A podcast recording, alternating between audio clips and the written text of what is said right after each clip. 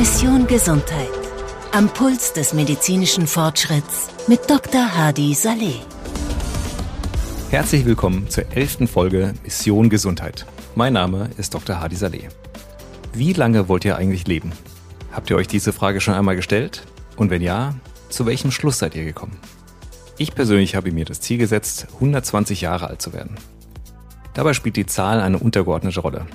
Ich möchte nicht nur möglichst lange leben, sondern ich möchte dabei vor allem möglichst lange gesund bleiben. Für alle Hörerinnen und Hörer, die unser Special mit Bas Cars verfolgt haben, meine Intention dahinter ist zum einen meine Familie. Ich möchte meine Enkel und Urenkel aktiv erleben, sie hochheben und mit ihnen spielen können. Zum anderen ist es aber auch eine persönliche Leidenschaft geworden, meine Gesundheit so gut wie möglich zu erhalten und zu verbessern. Langlebigkeit ist ein faszinierendes Thema, das in viele Bereiche der Gesundheit und der medizinischen Forschung reicht. Die Fortschritte in der Forschung können dazu beitragen, die Lebensspanne zu verlängern. Dies umfasst nicht nur die Behandlung von Krankheiten, sondern auch die Entwicklung von Therapien, die den Alterungsprozess verlangsamen oder umkehren können. Beispiele hier sind Stammzelltherapien, Genomeditierung und Telomerverlängerung, also die Verlängerung der Schutzkappen an den Enden unserer Chromosomen, die sich mit zunehmendem Alter verkürzen. Aber auch Lebensstilentscheidungen wie Ernährung, Bewegung, Schlaf und Stressbewältigung spielen hier eine wichtige Rolle. Sie tragen maßgeblich zu unserer Gesundheit und der Entstehung oder Vermeidung von Krankheiten wie Herz-Kreislauf-Erkrankungen, Krebs oder Diabetes bei. Ein langes Leben ist nicht nur eine Frage der Quantität, sondern auch der Lebensqualität. Das Streben nach einem längeren Leben sollte meiner Meinung nach mit dem Ziel eines gesunden und erfüllten Lebens einhergehen. Und mit dieser Meinung bin ich nicht allein. Must Read der Woche. Passend dazu starten wir in dieser Woche mal wieder mit einem Lesetipp. Allen, die sich besonders für das Thema Langlebigkeit interessieren, kann ich Outlive von Peter Attia empfehlen. Es ist eines meiner persönlichen Lieblingswerke.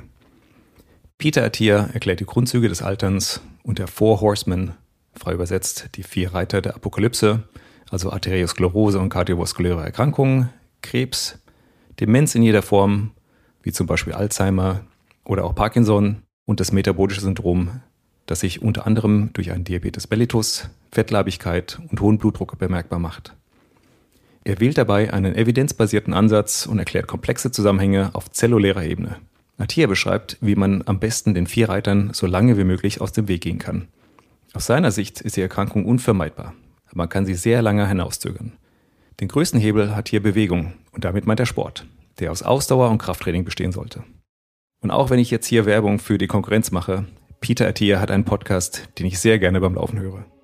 Experte der Woche. Meine Expertin in dieser Woche ist Dr. Andrea Gartenbach. Sie ist eine erfahrene Longevity Physician, also eine Ärztin für Langlebigkeit. Sie ist eine international anerkannte Expertin für präventive, funktionelle und Langlebigkeitsmedizin. Ihr Ziel ist es, Menschen zu befähigen, länger und gesünder zu leben, indem sie ihnen wissenschaftlich fundierte, patientenzentrierte und personalisierte Beratung anbietet. Sie ist außerdem Mitgründerin und neuerdings Beraterin von Era Health, einer KI-basierten Langlebigkeits-Software-as-a-Service-Lösung, also einer Software, die die Gesundheit und Leistungsfähigkeit ihrer Mitglieder optimieren möchte. Als Angel-Investorin und medizinische Beraterin unterstützt sie mehrere Gesundheits- und Gesundheitstechnologieunternehmen. Hier kommt unser Gespräch. Andrea, schön, dass du da bist. Ich freue mich wirklich sehr. Äh, ich habe mich auch schon lange darauf gefreut, dass wir uns unterhalten. Wir fangen einfach an Wer bist du und was machst du? Ich bin ähm, von Haus aus Ärztin für innere Medizin, habe mich sehr tief in dem ganzen Bereich personalisierte Medizin, funktionelle Medizin, Epigenetik, Genetik weitergebildet, ähm, bioidentische Hormone und genau das ganze sportmedizinische Performance-Thema und ähm, bin da einfach ganz glücklich, weil ich gelernt habe, wie wir den Patienten als einzelnes Individuum mit jedem mit der jeder jeweils individuellen Stärke ähm, verstehen lernen können. Ja, super. Also uns verbindet wirklich eine gemeinsame Mission und Leidenschaft. Das Thema Langlebigkeit oder gesund leben. Kannst du mir und den Zuhörern erklären, wo der Unterschied zwischen Healthcare und Sickcare besteht? Mhm, ja, also äh, wir lernen in unserem Studium, wie man Krankheiten erkennt und Krankheiten behandelt. Und mehr und mehr kommt zum Glück auch das Verständnis, wie wir genau dieses Wissen in Healthcare, also in die Erhaltung der Gesundheit äh, transformieren können. Ne? Dass wir nicht erst das Feuer löschen, wenn es brennt, sondern bevor es überhaupt anfängt zu kokeln eigentlich. Mhm. Weil wir wissen mittlerweile heute, wir können ganz viel beeinflussen. Diese klassische, vielleicht viele schon gehört, 80-20-Regel. Wir können 80 Prozent unserer Gene mit Lifestyle-Änderungen ähm, beeinflussen. Für mich immer ganz wichtig, nicht äh, die gleichen Taktiken passen für mich wie für dich. Nicht nur, weil wir ähm, Mann-Frau sind, sondern weil wir einfach auch unterschiedliche Voraussetzungen haben. Aber ähm, das ist der Unterschied. Ne? Wir, wir präventiv medizinisch, wir agieren präventiv medizinisch, um gar nicht erst Krankheiten entstehen zu lassen. Bedeutet, der eine hat vielleicht ein Risiko, ein höheres Risiko, genetisch bedingt Alzheimer zu bekommen. Der braucht dementsprechend eine andere Art der Lebensführung als jemand, der ein sehr hohes Risiko für Arteriosklerose hat. Und natürlich darf man auch nicht vergessen, die Argumente kommen dann immer, ja, aber meine Oma ist 100 geworden, hat irgendwie eine Packung Zigaretten pro Tag geraucht. Jeder hat andere Voraussetzungen und wir sollten uns nicht vergleichen, sondern individuell kennenlernen und dann können wir Healthcare betreiben. Sehr aufwendig, man muss sehr viel für lernen, man muss meines Erachtens auch Sick Care erstmal verstehen, also wie funktioniert mit Krankheiten? Ne? Wie, ähm, was bedeutet das, wenn ein Patient in einem Schock äh, nach einem Unfall in eine Notaufnahme kommt? Wen brauche ich? Und meines Erachtens braucht man ein ganzes Team für Healthcare, genauso wie für Sick Care. Und dann äh, können wir extrem viel bewegen. Ja, was mich an der, ich nenne es mal traditionellen Medizin stört, ist, dass es eher symptomorientiert ist ja, und weniger ursachenorientiert. Also das heißt, äh, du hast einen Wert, der im Blutbild irgendwie äh, außerhalb des Normbereichs ist und dann stürzt man sich auf diesen Wert. Mhm. Ist das quasi der Unterschied zu deiner personalisierten Medizin, die du erwähnt hast? Ja, also das Verrückte ist, wir haben das ja eigentlich alles gelernt im Studium. Ja? Wir haben diese ganze Biochemie gelernt, wir haben alles auswendig lernen müssen, wie die ganzen Prozesse funktionieren, aber doch werden wir immer auf symptomorientierte Probleme gestoßen, weil das, das System halt einfach jetzt so funktioniert. Die personalisierte Medizin guckt, wo ist denn die Ursache davon? Also ich finde, das allertollste Beispiel ist immer ein erhöhter Cholesterinwert. Und man muss immer überlegen, Warum kann denn Cholesterin erhöht sein? Ja, Cholesterin ist die Vorstufe unserer ganzen Hormone. Und mhm. ähm, ne, wenn ich Cholesterin senke, kann zum Beispiel am Ende kein Testosteron oder Östrogen mehr gemacht werden. Und es gibt immer wieder, oder auch Cortisol, es gibt immer wieder Phasen im Körper, da muss sowas einfach passieren. Das sind die Grundstoffe. Das ist wie wenn man eine Spaghetti Bolognese macht und würde sozusagen da die Tomatensauce wegnehmen. Ja, dann. Gar nicht ist es zwar irgendwie eine Bolognese, aber es ist nicht das, was wir erwarten. Und so ist das in der Medizin auch. Und ich bin großer Fan von zu gucken, was sind denn eigentlich die Ursachen und wie können wir das Ganze wirklich, wie man so schön in Englisch sagt, Root Cause Medicine-like ähm, beheben. Absolut. Lass uns nochmal auf den, auf den Begriff äh, Health Span kommen. Äh, mhm. Was ist damit genau gemeint? Mhm. Also wir haben Healthspam und Lifespam. Lifespam ist die ganze Länge deines Lebens sozusagen und Healthspam ist die Zeit, die du gesund lebst. Ähm, in der Longevity Medicine geht es ja ganz viel darum, die Lebensspanne zu verlängern. In der personalisierten Medizin oder auch Precision Medicine, wenn man das nochmal mit einfügt, sagt man eigentlich, dass man wirklich die Gesundheitsspanne verlängern will. Also das bedeutet, ich werde 100 Jahre alt und habe vielleicht ein, zwei Tage der Erkrankung oder im besten Fall falle ich einfach glücklich um und habe einfach nicht mit diesen klassischen altersbedingten Erkrankungen zu kämpfen und habe wirklich so ein richtig erfülltes, vitales Leben. Ja, also genau das ist mein Ziel. Ich würde gerne äh, sehr alt werden. Die Zahl ist weniger relevant, aber es ist die Zahl, die ich im Kopf habe, sind 120. Mhm. Und dann, wenn es zu Ende geht, soll es wirklich schnell zu Ende gehen. Ja. Also kein langes Siechtum. Also mir geht es nicht darum, äh, fit bis 90 zu sein und dann die letzten 30 Jahre im Bett zu liegen und beatmet zu werden. Äh, sondern ich möchte gerne mit 120 mit meinen Ur Urenkeln noch spielen können. Das ist das, eine total schöne Vorstellung, oder? Und das ist auch eine schöne Motivation, die man dann im Hinterkopf hat, um, wenn man dann vielleicht mal in das Eisbad geht, wenn man dann vielleicht äh, mehr den Schweinehund überwinden muss, um Sport zu machen. Ne? Wir haben so viele Tools und ich finde, wenn man sich eine Vision macht, ich frage meine Patienten immer, wie alt möchtest du werden und vor allen Dingen, wie sehen die letzten zehn Jahre deines Lebens aus? Wie vital willst du sein? Nicht jeder möchte mit den Enkelkindern oder Urenkeln spielen. Andere sagen, ich möchte meinen Lebtag eigentlich in Frankreich auf der Terrasse sitzen und aufs Meer gucken und mein Glas Rotwein trinken. Fair enough, jeder darf ähm, bestimmen. Aber da habe ich natürlich einen anderen Approach, als wenn du mir jetzt sagst, du Andrea, also mit 110 Jahren möchte ich auch noch mein Urenkelchen hochheben können. Ja? Ur-Urenkel. Ur-Urenkel. genau. du hast gesagt, wir haben viele Tools. Was muss ich denn machen, um genau das zu erreichen? Also du musst erstmal motiviert sein. Bin ich. Du brauchst ein Ziel und du brauchst für, du musst meines Erachtens für dich wissen, was möchtest du und wer bist du. Also ist jetzt sehr äh, untypisch für einen Mediziner wahrscheinlich zu sagen, was ist denn dein inner Core? Was ist denn dein, was ist deine Mission, die du hier machen möchtest und was ist dein dein, dein Weg, den du sozusagen in diesem Leben begleiten willst. Und dann bin ich immer ein ganz großer Fan von Daten. Ich möchte wissen, wer bist du, weil ich kann jetzt natürlich grob gucken, okay, du bist ungefähr, jetzt standen wir nur kurz nebeneinander, vielleicht so 1,85 groß. Ähm, bei dem Gewicht erzähle ich jetzt mal lieber gar nichts, da kann man immer nur falsch gehen. Da kann ich jetzt ja Pi mal Daumen sagen, genug Schlaf, gesundes Essen, genug Bewegung. Du brauchst so ein Tu ähm, äh, Cardio-Training, du brauchst Krafttraining und du musst dich gesund ernähren und das, was deine Vitamine nicht hergeben, das musst du supplementieren. Das gilt ja ungefähr für alle, ja. Aber für mich ist es dann jetzt noch spannender zu sagen, wie sehen denn deine Genetik und deine Epigenetik aus? Was sind deine genetischen Risikofaktoren? Hast du irgendwelche Erkrankungen, die dich im Alter einschränken, sodass du zwar vielleicht 120 wirst, aber doch dahin siehst? Ja, das möchte ich jetzt wissen.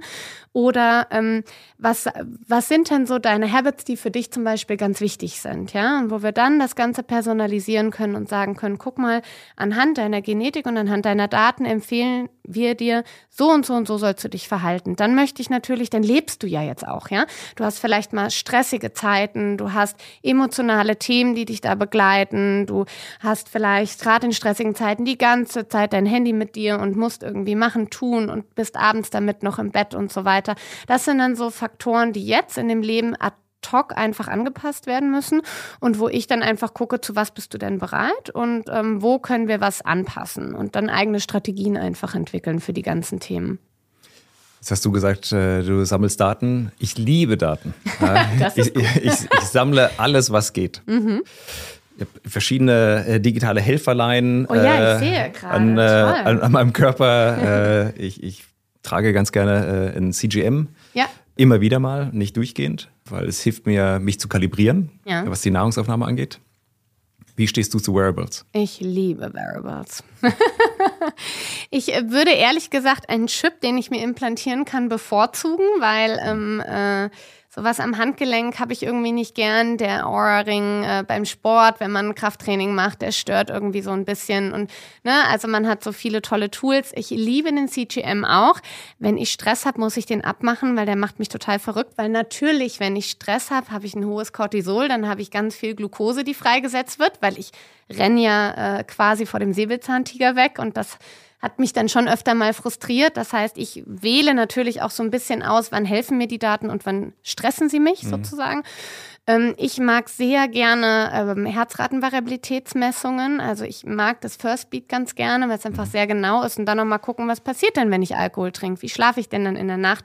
Oder wie trainiere ich? Mhm. Und ist das Training jetzt wirklich sinnvoll oder nicht? Weil natürlich müssen wir alle Sport machen, aber manchmal ist auch die Intensität ganz wichtig, um Stress abzubauen.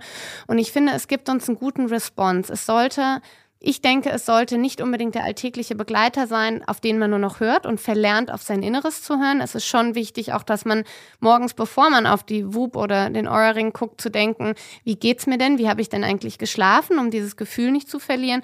Aber es hilft einem enorm, auch seine Grenzen besser einzuschätzen, weil in dem Moment, wo die Temperatur ein bisschen höher geht und ich merke, oh, jetzt kommt eine Erkältung, mhm. sollte ich mich zwingen, langsamer zu machen und runterzufahren, diese Resilienz zu bekommen, um dann einfach gar nicht erst so lang krank zu sein. Ich finde, Daten sind einfach so ein bisschen wie die Mathematik in der Schule. Da gibt es halt einfach nur schwarz-weiß und ähm, man kann dann die Interpretation selber drauflegen.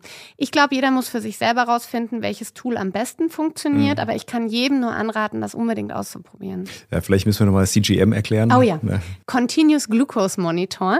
Ähm, manche kennen das vielleicht, ähm, wenn jemand in der Familie einen Diabetes hat, wird mittlerweile sehr häufig genutzt. Das ist ein Device, was mit so, einem, mit so einer kleinen Messsonde in den, in den Hinterteil des Oberarms gesetzt wird und dauerhaft aus dem Blut die ähm, Glukosekonzentration misst. Und was einfach da ganz interessant ist, ist, wie sensibel ist man, also wie metabolisch flexibel ist man, weil wenn man etwas isst und es macht einen riesengroßen Glukosespike, bedeutet das dass die Glucose muss auch abgebaut werden und dann rauscht das so runter. Also wirklich wie so ein Haken, so ein umgedrehter Haken sozusagen. Und in dem Moment, wo es runterrauscht, haben wir das Gefühl, wir müssen wieder was essen. Ich werde echt grantelig. Also ich finde diese Snickers-Werbung, die man damals im, im Auto kannte, das, das ist dann eben genau das. Das ist sinnbildlich dafür, mhm. ja. Und das wollen wir nicht. Wir wollen eigentlich so eine flache Kurve haben, über den Tag verteilt, mal so ein bisschen Erhöhung. Und da können wir eben rausfinden, was ist gut. Ich zum Beispiel bin ganz entspannt mit einem Hafermilch-Cappuccino, kann ich trinken, aber Reismilch, Halleluja, da ist dann, ne, da gehe ich auf 220 hoch und das ist natürlich auch ein, Ries ein großer Risikofaktor. Es macht Inflammation, es macht ähm, Entzündung im Körper, es macht Konzentrationsstörungen, man hat ein Auf und Ab. Und auch nachts ist das ganz spannend. Wenn man nachts abfällt, dann muss man wirklich gucken, gut, dann muss man manchmal überlegen, ob man vielleicht auch darauf geschlafen hat und deswegen mhm. einfach eine geringere Blutzufuhr kam. Aber auch mal zu überlegen, nur wenn man morgens müde aufwacht, nicht erholt, heißt das nicht, dass der Schlaf an sich schlecht war, sondern es können auch andere Ursachen sein, eben zum Beispiel der Zuckerstoffwechsel. Und man lernt so viel über sich. Absolut. Also ich kann es jedem empfehlen, äh, es zumindest mal für, für 14 Tage oder besser noch vier Wochen zu machen. Ja, ich finde so nach 14 Tagen hat man erst so gecheckt, wie es läuft. Genau. Und dann äh, beim zweiten Mal kann man dann gewisse Nahrungsmittel auch ausprobieren. Ganz genau. Also einmal ausprobieren, äh, wie reagiert mein Körper auf verschiedene Nahrungsmittel. Wo wir beim Thema Ernährung sind, äh, mhm. Nahrungsergänzungsmittel. Wie der Name sagt, sollen sie die Nahrung ergänzen. Wie stehst du dazu? Also es gibt so unterschiedliche Aspekte. Es ist ein scheinbar regulierter Markt. Ähm, er ist leider nicht so reguliert, wie er sein sollte. Auch äh, wenn wir Novel Food und Health Claim Regulatorien haben, wo kein äh, Kläger, da kein Richter. Also es gibt leider viele Produkte auf dem Markt, wo man zweimal hingucken sollte. Es ist ganz wichtig, auf gute Qualität zu achten. Wie finde ich denn eine gute Qualität? Fragen Sie einen Arzt oder Apotheker. Geht leider auch nicht mehr so richtig. Ähm, also ähm, fangen wir kurz erstmal mit der ersten Frage an. Also Nahrungsergänzungsmittel sind für bestimmte Phasen im Leben wichtig. Es gibt, es gibt Nahrungsergänzungsmittel, die halte ich für essentiell notwendig. Omega-3-Fettsäuren, Vitamin D. Also ich äh, gucke hier aus dem Fenster und es regnet und es ist grau und es ist einfach eklig. Ja? Und Magnesium gerade bei, bei ähm, ähm, Menschen, die Stress haben oder viel arbeiten, super, super wichtig. Und dann natürlich, je nachdem, was das Labor so hergibt, wo man, wo man tief ist. Ich bin ein großer Fan von Messen machen, Messen, nicht ins Blaue irgendwie rein supplementieren, sondern das auch so ein bisschen kontrollieren, dass wir im therapeutischen Bereich bleiben. Und dann ist das einfach sehr sinnvoll, weil man muss sagen, unsere Nahrungsmittel, die wir kaufen können, ist aufgrund der ähm, Agrarpolitik und Agrarwirtschaft einfach überhaupt nicht mehr so nahrhaft, wie das so in den 50er, 60ern war. Dann sind wir häufig alle auch belastet mit Umweltschadstoffen, Toxinen, Stress. Dementsprechend resorbiert der Darm das ja gar nicht mehr alles so mhm. unbedingt. Ja. Und wir haben eine, eine, je nach Belastung eine geänderte ähm, äh, Nachfrage im Körper. Das heißt, ich mache das sehr, sehr gerne. Ich ähm, arbeite mit meinen Patienten häufig mit Supplements, aber ich kontrolliere das auch alle drei Monate und Ziel ist dann auf das Minimum zu reduzieren und einfach dann punktuell mit reinzugehen. Machst du das für dich auch? Ja, also ich äh, habe ähm, hab natürlich das Glück, dass ich genau weiß, wann ich was brauche, wie so meine Tagesform ist. Ich habe so eine große Kiste zu Hause und ziehe die mir raus und habe meine Supplements, die ich jeden Tag nehme und andere, wo ich dann sage, okay, da muss ich jetzt gerade in der Zeit, jetzt ist Erkältung, ähm, ne, muss ich einfach ein bisschen das anpassen. Ich ähm, mache das sehr gerne. Meinem Mann packe ich immer die Pillenbox. Wir, wir machen da schon immer unseren Spaß draus, aber es ist schon beeindruckend, was man damit erreichen kann. Ja? Und ähm, das prozessierte Essen, was wir haben, gerade ich höre immer, ja, das ist sogar ein veganes Produkt und schlag immer mal meine Hände über den Kopf zusammen und denke mir, aber nur weil es vegan ist, ist es doch nicht gut. Je natürlicher ein Produkt ist, desto besser. Und ähm, je weniger verarbeitet, je weniger prozessiert, umso besser können wir es aufnehmen und so besser ist es auch für uns. Und leider eben leben wir in einer Zeit, wo einfach Artificial Nutrition so gang und gäbe ist, ähm, dass wir da so ein bisschen aufpassen müssen. Aber man muss auch so ein bisschen die Kirche im Dorf lassen, finde ich, weil es ist auch manchmal einfach gar nicht anders möglich. Ne? Ich ähm, manchmal hat man halt vielleicht Lust auf das ein oder andere Ungesunde. Das ist in Ordnung, das darf auch sein. Wir sind alle nur menschlich und wir wollen auch alle einen gewissen kleinen Glücksmoment haben, was auch immer der für einen persönlich bedeutet. Und das kann man dann sehr gut ausgleichen Kommen wir wieder zurück auf die Qualität. Wie, mhm. wie kriege ich denn raus, dass ein, ein, Supplement gut ist oder von hoher Qualität ist? Mhm. Also hohe Qualität braucht in der Regel ähm, einen gewissen Preis, also kostet einfach, das ist so, es sei denn, es ist ein Hersteller, der einfach die ganze Produktion und die ganze Linie von Herstellung und Rohstoffimplementierung über Herstellung, über Verkauf im eigenen Haus hat. Gibt natürlich dadurch auch Firmen, die können das jetzt ein bisschen günstiger dann herstellen und ist natürlich dann auch für die Allgemeinheit da. Aber man sollte schon darauf achten, dass es Firmen sind, die sich primär darauf spezialisieren und in der Drogerie würde ich jetzt mal so ein bisschen bezweifeln, dass äh, man das dann schafft, in eine gute Qualität zu kommen. Und das ist natürlich auch total wichtig, was ist denn da drin in dem Supplement? Ne? Wir haben ganz viele Vitamine, die wir nur bioaktiv aufnehmen können. Also die Aktivität und was da drin ist, ja, die Magnesium-Brausetablette ähm, aus dem ich Röhrchen. Sie gerade ansprechen. Oh nein, bitte, bitte nicht. Das ist leider Trash, was da drin ist. Das kann der Körper gar nicht, ähm, gar nicht ja. aktivieren, ja. Und gerade bei Frauen ist es so viel, das ist mir immer ganz wichtig. Alle, die die schwanger werden wollen, ich wusste das von meiner Schwangerschaft damals nicht die B-Vitamine, gerade die Folsäure, ähm, das muss aktiviert werden im Körper. Und wenn wir inaktive nehmen, dann kommt die gar nicht so an, wie sie sein soll. Und aktivierte, gute Produkte, das ist der Key. Und dann merkt man auch nach einer kurzen Zeit, also ein gutes Produkt in drei Monaten, wenn ich das supplementiere, hat es einen deutlichen, deutlichen Anstieg im Labor. Und dann weiß ich, okay, ich kann es nicht nur gut aufnehmen, sondern es ist auch ein gutes Produkt. Und da darf man ruhig auch auf erfahrene Kollegen hören. Es gibt einige, die da ähm, ähm, einfach auch gerne sagen, was sie nehmen. Das ist für uns Ärzte ja so eine Grauzone, muss mhm. man sagen, ja. Aber da gibt es ein paar ganz gute Produkte. Du hast gesagt, aktivierte Produkte.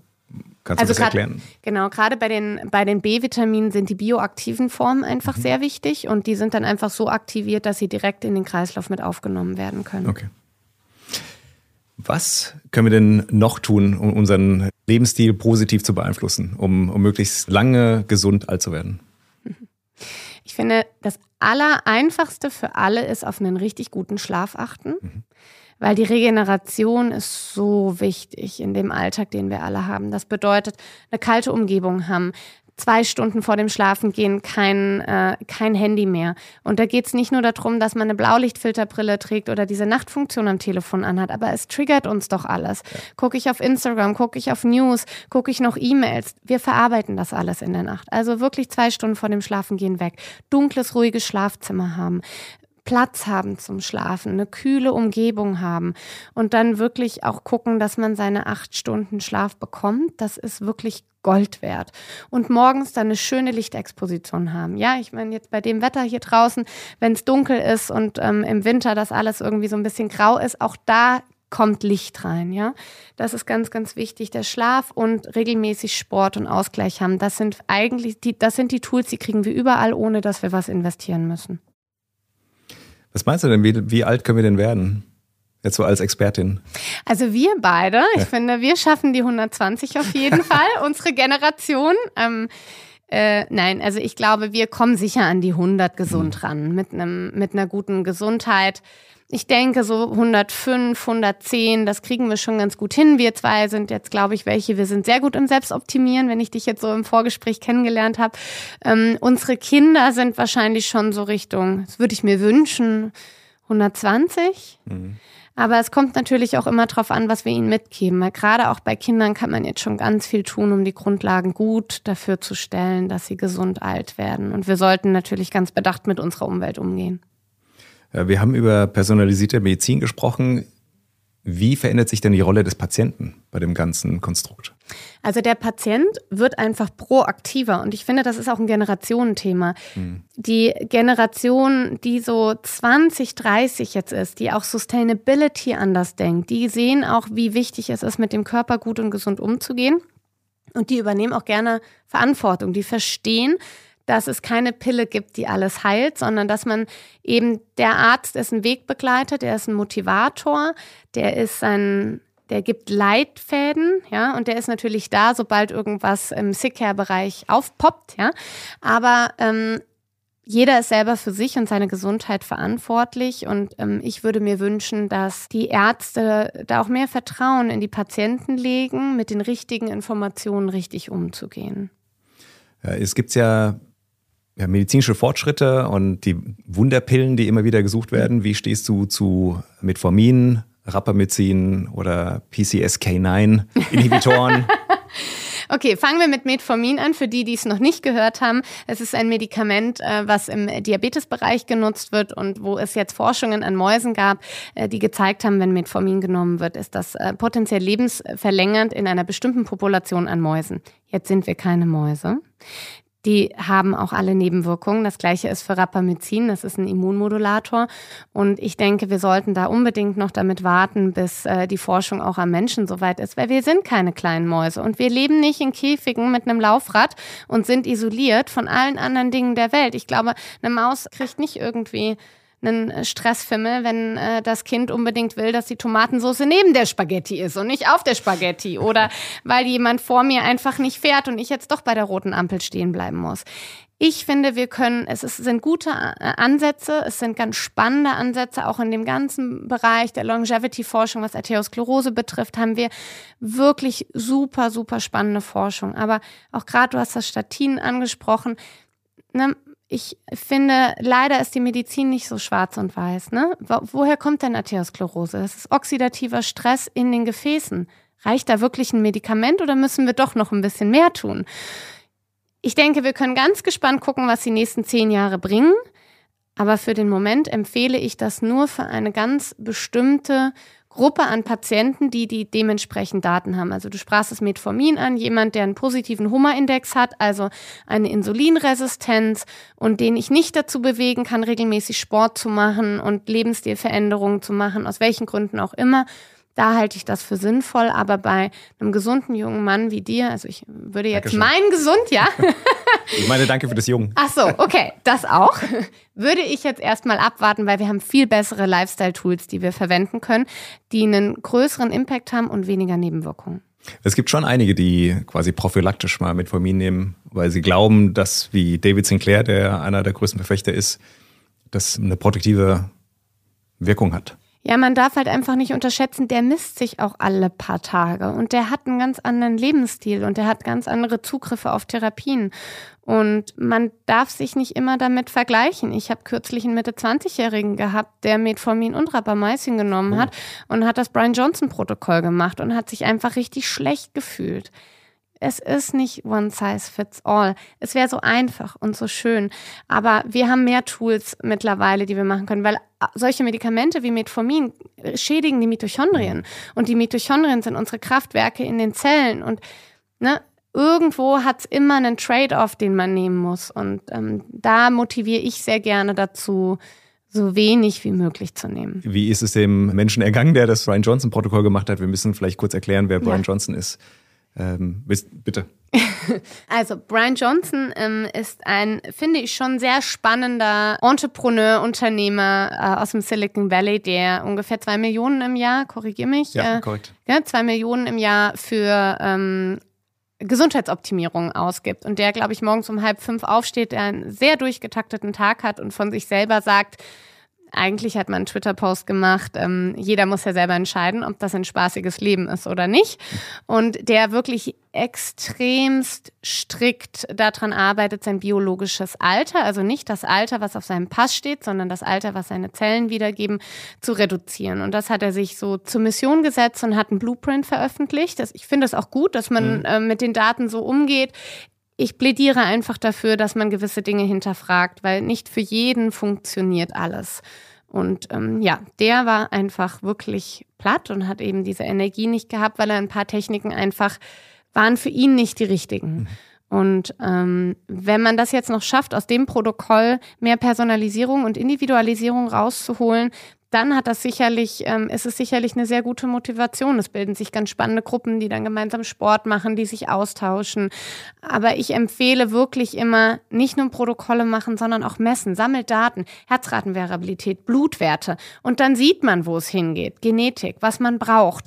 Und dann kann man dieses Protokoll auch für sich anpassen. Ich glaube, es bedarf dieser zwei Millionen Dollar pro Jahr, um genau diese Tests zu machen. Und zwar, äh, Brian Johnson misst sich täglich also nicht nur Blut, sondern alles andere, von äh, nächtlicher Erektion bis, äh, bis da war hin ich überrascht, das kannte ich vorher noch gar nicht. Also da das gibt's ist interessante äh, Messprotokolle. Ja. Ähm, und ich glaube, dafür brauchen wir auch das Geld. Und, und jeder muss wirklich für sich selbst entscheiden, ob er ein Essfenster zwischen 5 und 11 Uhr vormittags einhalten kann, 120 Supplemente äh, nimmt, äh, unter anderem Metformin und Rapamycin und viele andere und dann aber auch wirklich sehr konsequent jeden Abend um, glaube ich, 8.30 Uhr am Abend im Bett liegt ja. und schläft. Aber er geht ja auch nicht wirklich raus, ja? Nee. Das heißt, nochmal, wer von denen, die dieses Blueprint-Protokoll macht, hockt den ganzen Tag zu Hause und macht das gesamte Regime? Wir sind einfach Toxinen ausgesetzt, wir sind Stress ausgesetzt. Er ist jetzt wahrscheinlich noch näher an einem Leben einer Maus dran als alle anderen. Und das darf man einfach nicht vergessen. Und mit dem Fasten, da, da, da, das triggert mich immer. Da muss ich jetzt was bitte, zu sagen. Bitte. Weil gerade wir Frauen, zyklusabhängig, wir können nicht alles machen, was Männer machen.